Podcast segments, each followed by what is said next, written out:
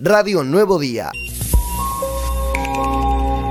La situación nuestra en la provincia de Santa Cruz es, eh, es favorable desde el punto de vista de que nosotros en este momento tenemos tres o cuatro casos activos en, en, toda la provincia, eh, que estamos en un índice epidemiológico ajustado a población eh, con un nivel de bajo, de bajo riesgo y que todas las localidades están en,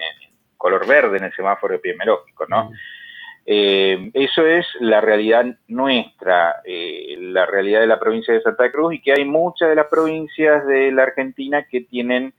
un estado epidemiológico similar, pero también hay otras provincias en las cuales existe eh, hoy la, cepa delta como cepa predominante y algunas provincias que tienen también circulación comunitaria de cepa delta. ¿Qué, qué es lo que nos sucede con esta situación? Eh, nos sucede que eh, un poco lo que charlamos en el COFESE que fue el mensaje central transmitido por todos los ministros de, la Nación eh, y también por la ministra de Salud Isotti, que la pandemia no está eh, culminada, que no terminó, de que no estamos hablando todavía de post-pandemia, porque suceden estas cosas, ¿no? Como lo que acaba de pasar en, los países de, África del Sur, donde se generó una nueva cepa que en 48 horas ya fue definida como una variante de interés y de alto riesgo sanitario y epidemiológico para el mundo, no, no solo para, para el sector de, de África.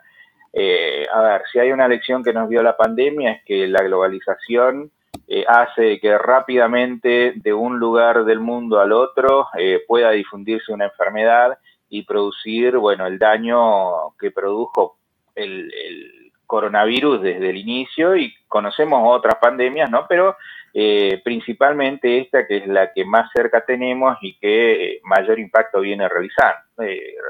que se viene dando. La variante Omicron, o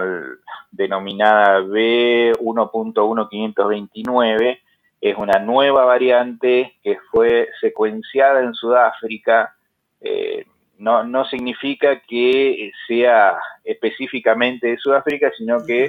eh, el país Sudáfrica es quien eh, realiza los testeos del resto de los países vecinos, es decir que si bien tiene 48 72 horas de evolución, eh, la aparición o la certificación de la nueva cepa, esto no significa que no haya ya una difusión dentro de los países de África del Sur de un modo importante y de hecho, como ustedes saben, el tema de la globalización y de los vuelos internacionales hizo que eh, ya comienza a detectarse en algunos lugares de Europa también la existencia de esta, de esta variante. Por eso la alerta mundial de la Organización eh, Mundial de la Salud y también por eso el tema eh, de, este planteo de que la pandemia no terminó y que tenemos que estar muy alerta.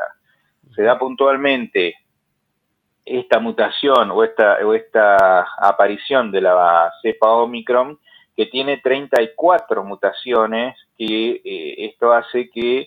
eh, sea hasta mucho, eh, mutó, muchas más veces que la variante Delta, que era la variante que nosotros teníamos conocida como de gran preocupación en nuestro país. Así como sucedió con Delta, que se detectó, rápidamente se dio la alerta, se tomaron las medidas sanitarias y simultáneamente se fue estudiando cuáles eran las características de la eh, de la virulencia o de la patogenicidad de la, eh, de la cepa nueva. En este caso, lo que está haciendo la Organización Mundial de la Salud junto con el resto de los países es evaluar eh, qué es lo que sucede con esta nueva cepa. Hay una situación que vienen alertando los, los infectólogos, principalmente de, de Europa y África, que la cepa esta tiene una característica de poder borrar al sistema inmunitario eh, nuestro, ¿no? Entonces, de ahí eso hace que la importancia que tenga sea más relevante porque el sistema inmunitario, como ustedes saben, está eh, principalmente eh, generado por, por el organismo, pero a su vez es el que se refuerza mediante la vacunación y el que se estimula para que eh, produzca la neutralización del virus y haga de que las formas eh, no sean graves. Entonces, dos son los factores que más eh, dan una característica de alerta con la variante Omicron, que es básicamente una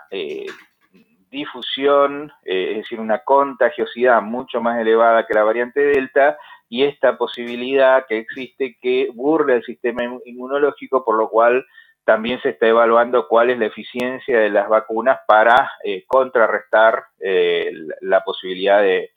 generar formas graves de la enfermedad. Estas mutaciones se dan en países que tienen muy bajo nivel de vacunación, de hecho eh, el 35% en algunos de los mejores casos está teniendo en lo que respecta a la, inmunidad de su población, y eso hace a su vez que al tener muchos brotes y, al existir eh, circulación comunitaria y demás, se produzca justamente la mutación que es la que tanto se teme dentro del, del ámbito sanitario. Radio Nuevo Día, estamos donde vos estás.